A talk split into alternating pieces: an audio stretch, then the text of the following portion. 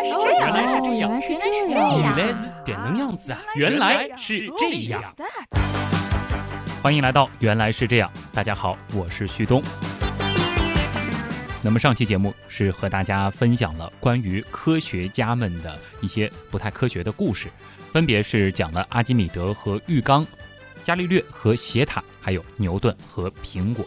那么我们顺着这个时间的线索继续讲下去，还是要来和大家扒一扒那些似乎是发生在伟大的科学家身上的那些不太科学的故事。如果说上周的几个故事，可能有一些朋友还会觉得应该是存疑的话，那么今天要和大家分享的几个呢，基本上都是可以确定是谣言的、不科学的事儿。那今天要讲的第一个故事呢，也非常的著名，那就是在国内广为流传的瓦特和开水壶的故事。大家记住，我强调了一个词，在国内。大致的内容呢是这样的，简单的重复一下。小时候的瓦特在厨房里看他的奶奶做饭，灶台上呢有一壶开水，这个壶盖是啪啪的作响，不停的往上跳动。对于这种司空见惯的事儿，瓦特却感到非常的好奇，他猜不透是什么缘故使这个壶盖跳动起来的，就问奶奶了：“奶奶，这到底是为什么呢？”奶奶对此当然是显得有些漫不经心和不耐烦，并不愿意回答他的这个问题。但是瓦特不死心啊，他就蹲在火炉旁细心的观察。他发现啊，刚开始烧水的时候，这个壶盖很安稳，水要开了，壶里的水蒸气往外冒。这个时候呢，这个壶盖就跳动了起来。他把这个壶盖揭开，盖上，盖上又揭开，反复的去验证。接下来呢，他还把杯子、调羹遮在水蒸气喷出来的地方。哦，瓦特终于弄清楚了，这是水蒸气在推动壶盖的跳动。瓦特从此就沉迷其中，努力不辍，终于发明了蒸汽机。这似乎是在我们童年听到的关于科学家小时候的故事的一个非常经典的套路，那就是讲了一个关于好奇心的故事，接下来呢就一笔带过，科学家之后非常的努力，终于达到了如何如何的成就。如果说按照这个故事，我们似乎会觉得蒸汽机的发明，它似乎就是一件比较简单和偶然的事情嘛。啊，这个瓦特小的时候挺好奇的，观察烧开的水壶，然后就认识到了蒸汽的作用。那么长大之后就发明了蒸汽机，也就成为了伟大的科学家。哎，我们再把脑洞开一开，瓦特的青少年时期对应的是中国的乾隆早期。那这样子听起来，似乎中国落后的原因就是因为。乾隆早期的那些熊孩子们，他们竟然没有一个肯多看一眼开水壶。可事实真的是这样吗？要说这个故事的问题啊，其实呢有两个。第一呢，上过中学历史课之后，我们就已经明白了，瓦特他并非是蒸汽机的发明者，而是蒸汽机的重要改良者。世界上第一台蒸汽机可以追溯到什么时候呢？一位古希腊数学家亚历山大港的希罗。在公元一世纪的时候发明的气转球，这个呢是蒸汽机的雏形。大约一六七九年的时候，法国物理学家丹尼斯巴本在观察蒸汽逃离他的高压锅后，制造了第一台蒸汽机的工作模型。那么大约在与此同时的时候，萨缪尔莫兰也提出了蒸汽机的主意。那么在瓦特之前呢，托马斯塞维利在一六九八年，托马斯纽科门在一七一二年都对蒸汽机的发展做出了自己的贡献。也都对蒸汽机进行了相应的改良。那简单的回顾一下历史，我们就知道了这个故事。第一个问题显而易见，就是瓦特他并非是蒸汽机的发明者。可是说到这儿，似乎我们只要把故事的结尾改成瓦特从此沉迷其中，努力不辍，终于改良了蒸汽机就好了嘛？可是问题真的解决了吗？其实我们最想考证的就是这个故事本身。它到底有没有根据呢？咱们先来看一看。首先呢，故事当中祖孙两人在厨房的这个场景啊，似乎是显得有点太中国化了，有点想当然。怎么说呢？我们来看一下瓦特成长在一个怎样的家庭。瓦特的父亲结婚的时候呢，就买下了一所单独的住宅，并且是在附近建立了木工和造船作坊。瓦特是出生在这所房子里的，因此呢，瓦特和他的奶奶并不是生活在一起的。另外呢，瓦特的爷爷啊，在当地是颇有名望的一位绅士啊，这个算是上层社会的人。还被任命为当地的郡参议员。同样的，瓦特的父亲呢，在当地也是一名有钱的财主和有声望的人，曾经一度还被推选出任过市长。所以呢，整个瓦特家族在当地可以说是比较显赫的了。那么在这样的家庭当中，在考虑到英国当时的时代背景，无论是祖母还是孙儿，似乎呢都不会经常的待在厨房当中。说到这儿呢，我们可以初步得出一个结论，就是这个版本的故事有可能就是一位国人撰写出来的。那么在国外有没有类似的版本呢？其实，在国外也有瓦特从小对蒸汽感兴趣的传说。据说呢，这是来源于瓦特婶婶说过的一番话。大意呢是批评坐在茶桌旁的瓦特无所事事，没事儿呢就掀开这个壶盖，然后呢又拿杯子和调羹放在蒸汽上，看着它是怎么从壶口喷出来的。这一段和中国版本的故事是挺像的。他还提到了瓦特呢会把蒸汽凝结成的热水滴收集起来等等。那么从生活经验上来说，上面这个版本的传说呢相对靠谱一些。但是呢，我们再回顾一下瓦特小时候的生活经历，就会发现。这个版本的故事其实也有一些演绎的成分在里面。瓦特呢是他父母的第六个孩子，在瓦特出生之前，五个孩子全部都因病夭折了。而且呢，瓦特他从小也是体弱多病，这个呢我们就不难想象出他母亲会对他有多大程度的溺爱了。另外呢，在瓦特的童年时代，他的家乡附近呢其实整个社会还是比较动荡的。山上呢还会有一些土匪，所以呢他的母亲就很少会让瓦特到外面去玩。瓦特甚至到了十岁都还没去上学，这呢也可能养成了他的忧郁和孤僻的性格。那我们都知道啊，这样的孩子通常会有一个怎样的特点呢？就是没事儿喜欢发呆，没有同龄人嘛。而瓦特的婶婶就这一点向别人抱怨过，也不是没有可能的，甚至呢也可能真的就举过瓦特曾经对着水壶发呆的例子。但是，即使瓦特的婶婶说过类似的话，或许也可能只是一个家庭妇女唠叨一下自己的侄子爱发呆而已，也不能说明瓦特他没有对别的东西发过呆。所以，我们可以说，无论瓦特的婶婶是否说过这番话，我们也无法得出瓦特他从小就对蒸汽感兴趣这样一个结论。当然，从这个例子当中，我们倒是可以看出瓦特应该是一个有好奇心、爱思考的人。那到这儿呢？我们知道了，瓦特他根本就不是从小立志要从事蒸汽机研究的，但是他是如何接触到蒸汽机的？又为何要决定投身到改造蒸汽机这项工作上的呢？这里面呢有一定偶然的成分，但更主要的因素则是当时的社会大环境。那么接下来呢，我也想通过讲述瓦特的成长史，顺便呢给大家来说一说。蒸汽机的故事。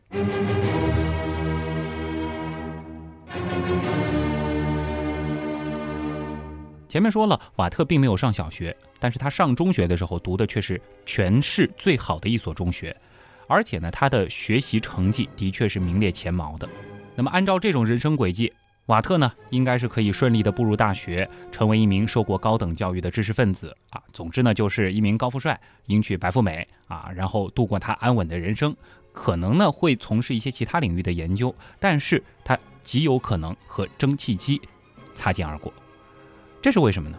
因为在当时从事和蒸汽机相关工作的大多呢都是工匠，而瓦特这种有家世、有背景的人，通常不会从事这方面的工作。那究竟是什么原因让瓦特走向了另一条人生轨迹呢？这就要说到，瓦特在中学毕业的前一年，他们家里。发生了一场重大的家庭变故。这个故事很不幸，我们简单的说一下。瓦特的父亲呢，当时有一艘木帆船，在去美洲的途中呢，是不幸遭遇到了风浪而沉没，而且呢，船上的人也全都落水身亡。更可怜的是，瓦特有一个弟弟也在这场事故当中丧生了。那瓦特的家也因此破产了，他的母亲也是一病不起，最终离世。那么，面对家里如此之大的变故，瓦特呢，这孩子真的是挺懂事的啊，他就主动提出了，这书我不读了，我去拜师学徒，这样呢可以减轻一点家庭的经济负担，去学徒嘛，也可以早日出师，可以有一门能够谋生的手艺。学徒的整个过程就不详讲了。总之呢，瓦特是一个很用心的、很善良的，也很爱动脑筋的孩子。那么到了一七五七年的八月，出徒之后的瓦特呢，是在格拉斯哥大学得到了一个大学数据仪器制造者的头衔，同时呢，是拥有了一个工作间。这样呢，当一七六四年学校的一台教学用的纽可门式蒸汽机损坏的时候，修理工作自然而然就落到了瓦特的身上。哎，这里就提到了纽可门式蒸汽机啊。我们前面其实也说了，在一七一二年的时候，托马斯纽可门呢是对蒸汽机的发展做出了自己的贡献，他呢就发展出了纽可门式的蒸汽机。这种蒸汽机有一个什么特点呢？它的效率非常的低，对煤的浪费非常的大，因此呢只能够在煤价低廉的产煤区使用。它主要的功能是什么呢？就是给矿井抽水。道理其实很简单嘛，因为矿井当中会有很多的积水，就用这种蒸汽机抽水。但是呢，因为它对煤的浪费非常的大，所以呢，只能够就是一边采矿，用采矿采出来的这些煤去发动这个蒸汽机，让它工作。但是离得一远，这个煤的运费成本就上去了，那么这种蒸汽机就没法工作了。另外呢，要说到英国纺织业和其他制造业，当时呢，并没有蒸汽机实际去驱动机械，他们呢，主要是通过水力来驱动机械的。只有到枯水期，或者是水量无法满足生产规模的时候，人们才会再次想到用蒸汽机。前面也说到了，蒸汽机有一个功能是抽水嘛，人们呢就利用这种非常原始的、粗放的、燃煤极大的蒸汽机，把低处的水重新提到高处来增加驱动水轮的水量。所以啊，在瓦特改良之前的蒸汽机呢，是都不能够直接带动机器进行生产的。故事回到瓦特身上，瓦特呢就开始了修理一台教学用的纽可门式蒸汽机的工作。那么在修蒸汽机的过程当中呢，瓦特不仅熟悉了蒸汽机的构造和原理，而且发现这种蒸汽机有很多的缺点，于是呢就萌生了改进它的想法。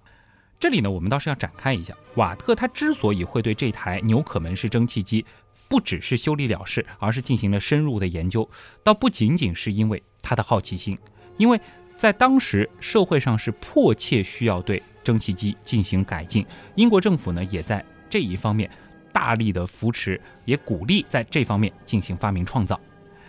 瓦特呢虽然说辍学比较早，但是呢他对科学的兴趣一直是保持着的，所以呢科学理论基础是比较扎实的。那么结合他所掌握的理论，他就逐渐发现了纽可门式蒸汽机出了什么样的毛病。从一七六五年到一七九五年，一共十五年的时间呢，他是陆陆续续进行了一系列的发明。比如说，把这个冷凝器的结构做成分离式的，在气缸之外再设置一个绝热层。另外呢，用油来润滑活塞，还设计了行星式齿轮啊，平行运动连杆结构、离心式的调速器、节气阀、压力计等等啊。这就使得蒸汽机的效率提高到了原来纽科门机的三倍多。那么最终呢，是发明出了现代意义上的蒸汽机。因为我对工科的了解非常非常的有限，所以说关于这个。不同蒸汽机的结构到底是基于什么样的原理？呃，为什么瓦特的改良能够使蒸汽机产生如此大的变化？这一点要说清楚，实在是有些困难。如果有兴趣的朋友呢，可以进行更进一步的对比，也欢迎大家把对比的结果给到我，我再和大家进行分享。话说回来，瓦特创造性的工作使得蒸汽机迅速的发展，不但使得蒸汽机的热效率成倍的提高。煤耗大大的下降，更重要的是，他把蒸汽机从原来那种只能够提水的机械，变成了可以普遍应用的独立的发动机。因此，从这一方面呢，我们依然可以说，瓦特他当之无愧的是蒸汽机最主要的发明人，或者说是现代意义上蒸汽机的发明人。瓦特蒸汽机的出现呢，可以说是解决了当时制约工业发展的一个瓶颈。那在瓦特的讣告当中，也可以看出当时的人对瓦特蒸汽机的评价。讣告中写道：“他武装了人类，使虚弱无力的双手变得力大无穷；健全了人类的大脑，以处理一切难题。他为机械动力在未来创造奇迹打下了坚实的基础，将有助并报偿后代的劳动。”评价非常的高啊。我们回到最开始的那个故事，在国内流传的这个瓦特和开水壶的故事呢，其实还是有一定意义的。虽然说它并不是一个真实的故事，只能说它启发了孩子要善于观察周围发生的现象，小现象可能包含着大道理，能够诱发孩子们对科学世界的向往。所以呢，或许我们也没必要去考证故事的真实性。但反过来说，如果故事的内容与实际相差太大，一笔带过这背后的曲折艰辛和必要的历史条件，而过分的去凸显灵感、偶然和机遇，这就会使得科学发现有些太一帆风顺了，从而呢弱化了它的教育意义。所以呢，听我们节目的朋友，如果是有做父母的，下次给孩子讲这个故事的时候，可以根据今天的这个内容，对故事当中的后半部分进行一些展开。这其实也是我这两期节目做关于科学家故事翻案的一个最主要的初衷了。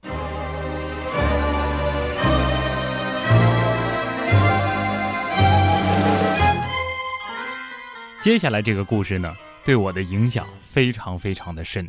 我第一次读到它是在小学的课本上，我在家里曾经无数次的尝试用镜子和蜡烛来还原这个故事，可惜没有一次成功。这个故事就是著名的爱迪生救妈妈。先给大家读一遍啊。爱迪生是一位伟大的发明家，他常常想出一些好主意。有一次，他靠自己的聪明救了妈妈的命。那一年，爱迪生刚满七岁。一天，妈妈忽然肚子痛，痛得在床上直打滚。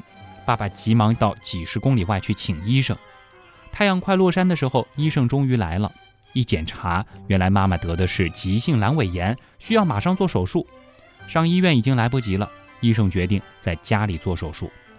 医生环顾四周，迟疑了片刻，说：“房间里光线太暗，没法做手术。”爸爸说：“那就多点几盏油灯。”医生还是摇摇头，连连说：“不行。”大家急得团团转。突然，爱迪生一溜烟似的奔出大门，不一会儿他回来了。捧着一面明晃晃的大镜子，身后还跟着好几个小男孩，每个人都捧着一面大镜子。爸爸一见，又急又气，斥责道：“什么时候了，还胡闹？”爱迪生委屈地说：“我没胡闹，我想出办法了，不信您瞧。”爱迪生让小伙伴们站在点燃的油灯旁，由于镜子把光聚在一起，病床上一下子亮堂了起来。爸爸恍然大悟。医生也露出了满意的笑容。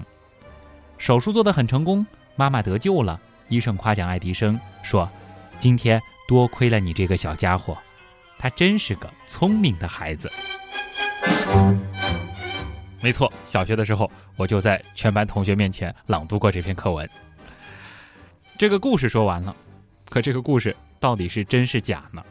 按理说。救了自己妈妈如此重要的事儿，应该会出现在爱迪生的传记当中吧？可是比较有名的两本有关爱迪生的传记，商务版的《爱迪生传》和写于1959年的《Edison》都没有提到这一件事儿。当然，传记当中没有记载，并不能得出这篇课文它是虚构的这样一个结论。那我们就从科学原理和历史这两个层面来思考一下这个故事。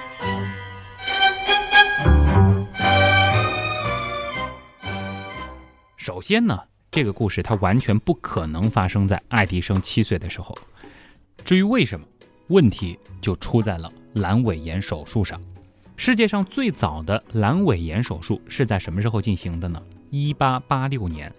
这个时候的爱迪生已经是一位四十多岁的已婚男人了。很显然，在一八五四年，也就是爱迪生七岁的时候，医生还不可能做阑尾炎手术。即使爱迪生要用反光镜的原理来救妈妈。或许也只有穿越这一条路可以走了，而且还得带着一个会做阑尾炎手术的医生穿回去才行。另外呢，我们就要说，在故事当中描述的这个场景下，医生到底有没有可能动手术呢？一位有着二十多年经验的外科医生说，故事当中的这个油灯反射啊，它实际是属于有影灯，这样的条件呢，根本无法进行阑尾炎手术这样比较精细的手术操作。所以，无论是从历史的角度，还是从原理的角度，针对这个故事的翻案，耳光可以说是足够的响亮。说到底呢，美国人他并不知道爱迪生救妈妈的故事。这个故事，它倒是彻头彻尾的一个中国式虚构故事。这里说一句题外话，似乎现在的小学课本当中已经看不到这个故事了。说到爱迪生呢，我们倒是可以再说一个故事，因为关于发明大王托马斯·爱迪生的奇闻异事和传说数不胜数，而且很多都进了小学课本，或者是啊我们小时候看到的有关科学家的各种各样的故事里。这个呢，首先是由于爱迪生他对自己往事的回忆记录写的通常呢都是模棱两可，还有呢，就是因为爱迪生在当时绝对是一线红人，人们呢对他的关注度非常的高，关于他的那些奇闻异事呢就喜欢以讹传讹。在有关爱迪生少年时代的各种传说当中呢，他耳聋的故事也是知名度比较高的一个。因为爱迪生从十二岁开始呢，就在往返于波特休伦和德特路易特之间的火车上卖报纸和饮料，那么挣些钱来帮助维持家庭生活，同时呢，也为了赚些实验费和零花钱。不久之后呢，他就把药品和化学器皿这些啊都搬进了一间空闲的火车上的吸烟室。那么在卖完报纸之后呢，他就钻进了吸烟室，一心搞实验。故事到这儿基本上都是真事儿，而大家熟悉的一个故事是这样说的：有一天呢，他正在做实验，列车突然倾斜了，放着黄磷的罐子从架子上掉了下来，罐子破碎，黄磷遇空气燃烧，周围呢成了一片火海。列车员史蒂芬森急忙地跑过来帮他扑灭了火，但是呢，史蒂芬森非常的愤怒。向爱迪生打了几拳，有一拳头就打在了他的耳朵上，导致鼓膜破裂。爱迪生的耳朵呢，从此就再也听不到声音了。那么到了下一站，列车员就把爱迪生推下车，接着呢，实验器皿和药品也被一点不剩的扔掉了。在这个故事当中，这个列车员简直就是一个和伟大发明创造作对的人啊！大家甚至可能会想。要是当时列车员继续支持爱迪生做实验，那么是不是爱迪生就有可能创造出更多的奇迹呢？不过，爱迪生的耳朵到底是怎么聋的？根据爱迪生本人的讲述，和这个故事的情况倒是完全相反。他说啊，是有一天我上火车晚了，两手抱着一大捆报纸，勉强抓住已经开动的车的把手，但是力气不足，渐渐下滑。这个时候呢？列车员赶忙伸手来拉，不凑巧抓住了我的耳朵啊！就这样硬把我给拉了上来。当时呢，我的耳朵就嗡嗡作响，我的命得救了，但是耳朵却聋了。也就是说，这个列车员不但心眼不坏，反而呢还是爱迪生的救命恩人。因此呢，两个人之后一直是处得非常的好。不过据说啊，在车内失火被勒令把实验器皿全部拿下车这件事儿。是确有其事的，这件事儿呢是发生在一八六二年，而他变成聋子，则是发生在两年之前。我们再展开一点，其实爱迪生的耳朵呢，似乎在这以前很早的一段时间就不太好了。据说啊，他出生不久呢，就得了重猩红热病，发了高烧，这个病是治好了，但是耳朵呢却一直不太好使。哎，其实这里还可以联系到另外一件异事儿，就是。爱迪生八岁的时候到附近一家小学去读书，但是呢，他听不清老师讲话，理解能力也很差，因此呢，总有人嘲笑他呆头呆脑。最后呢，他终于休学了，跟着母亲来学习。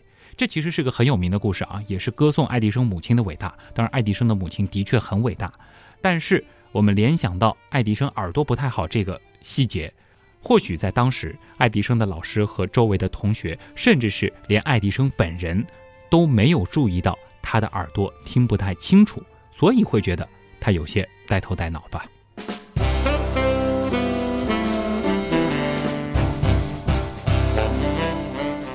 终于要讲最后一个故事了，估计很多朋友都已经猜到了啊。的确，按照时间线索，接下来就要讲爱因斯坦了。那么讲到爱因斯坦，最有名的那个故事，似乎就是爱因斯坦和小板凳。故事是这样的，写的呢是爱因斯坦在念书的时候，学校布置让学生自己动手做一张小板凳。那么到了上交作业的时候，老师看了爱因斯坦拿出的那个很难看、很丑陋的作品之后，就说了：“这是我见过的最丑陋的小板凳。”有这样的老师吗？爱因斯坦不作声，就拿出了自己做的另外两张更加丑的、更加差的小板凳，对老师说：“有啊，在这儿呢。”这是我前两次做的。作为心灵鸡汤，这个故事真的是非常振奋的，也是激励了很多，比如说像旭东这样的天资不佳但是愿意努力的人。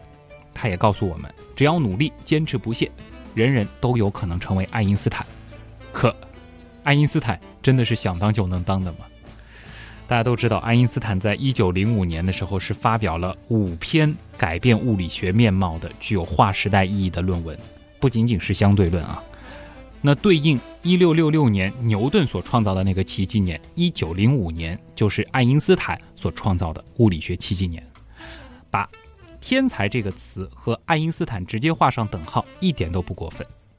这个心灵鸡汤式的故事，它的本意的确是挺好的，但是。如果说它缺乏了真实性，只是一件皇帝的新衣的话，那就很可怕了。所以接下来呢，就要和大家来扒一扒爱因斯坦了。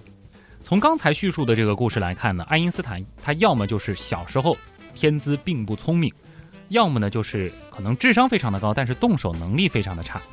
但其实从文献资料来看，爱因斯坦他从小就是一位早会。充满自信，而且动手能力很强且富有好奇心的孩子，就是一位神童。虽然说爱因斯坦开始说话的时候要比他小两岁的妹妹还要晚，开口的确是一个比较晚的孩子，但是有一个情况必须要注意：他之所以不能顺利的说成句的话语，这是因为他首先把要说的话在大脑当中先过了一遍，有点像我们在准备公开发言的时候，心里默念了一遍台词啊。这个呢，就会让旁人觉得他说话能力比较差，但实际上呢是一种误解。还有一个证据也可以补充说明一下：一八八六年的八月一号，爱因斯坦的妈妈写信给自己的妹妹，有这样一段记载：昨天爱因斯坦接到他的分数单，他又是第一名。那么通过之前的这些证据，基本上可以确定，爱因斯坦他从小起码智力是没有任何问题的。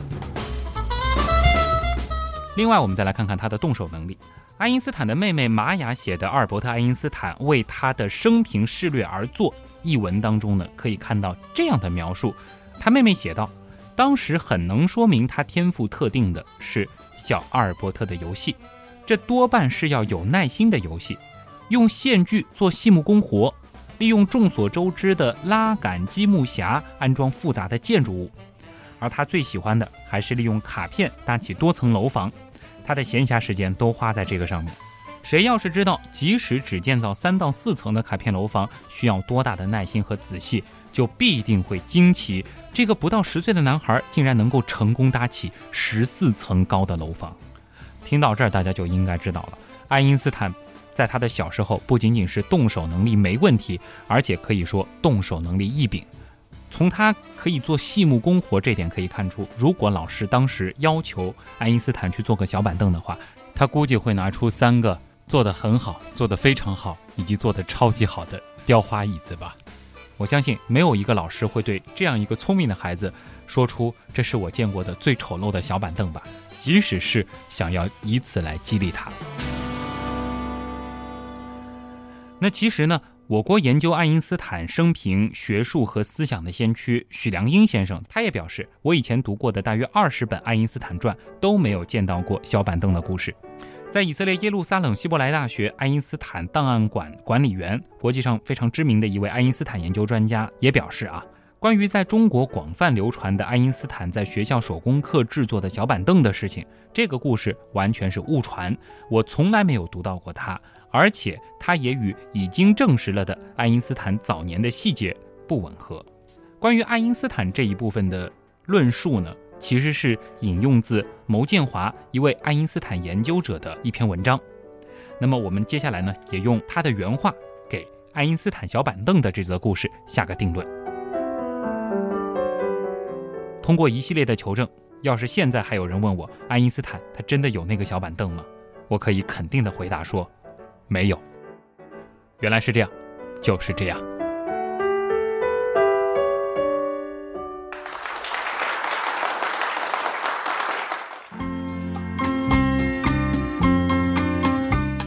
今天的后话呢，再和大家补充两个，其实现在应该也算是比较著名的关于名人的小时候的假故事了啊。第一个呢，就是著名的达芬奇和鸡蛋的故事，就是那个达芬奇拜师学艺，然后老师让他画无数个鸡蛋这样子的一件事儿。那么，其实可以确定的是，达芬奇在成为维罗基奥学生的时候呢，已经十四岁了，而且呢是有一定的绘画功底了。那么，老师自然不可能像教一个零基础的孩子那样，先教他画鸡蛋。另外呢，就是同样很著名的关于诚实的故事——华盛顿和樱桃树的故事。这个故事呢，倒不是国人编造的，而是美国的某个出版商。制造出来的一个儿童文学是彻彻底底的一个杜撰，因为这两个故事和科学的关系并不是特别的大，我们就不深扒了啊。再次感谢各位花了那么长时间听我一个人嘚吧嘚嘚了那么久，还是欢迎大家继续到咱们的几个互动平台。旭东刀科学的微信公众号、旭东刀科学的百度贴吧，还有我旭东的个人微博，以及原样刀友会这个 QQ 群，密码是原来是这样，加入到节目的互动当中。我的东是上面一个山，下面一个东。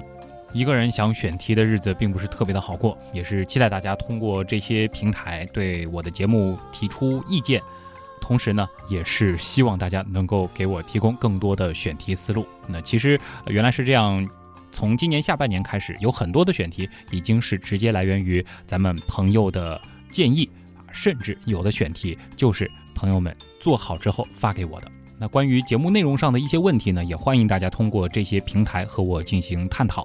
那我也虚心接受大家的指正，而且可以预告一下，我对今年年底的这个年终特别篇的一个设想，那就是可能会做一期二零一五原样刊物表。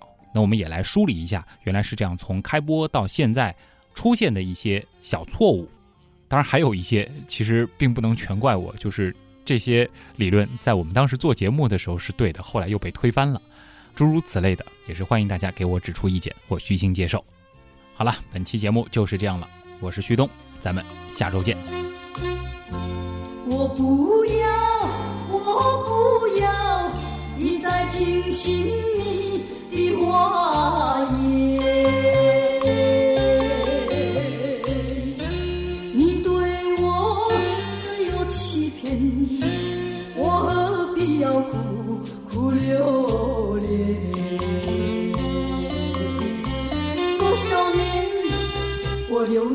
汗水，我含着泪水，也没有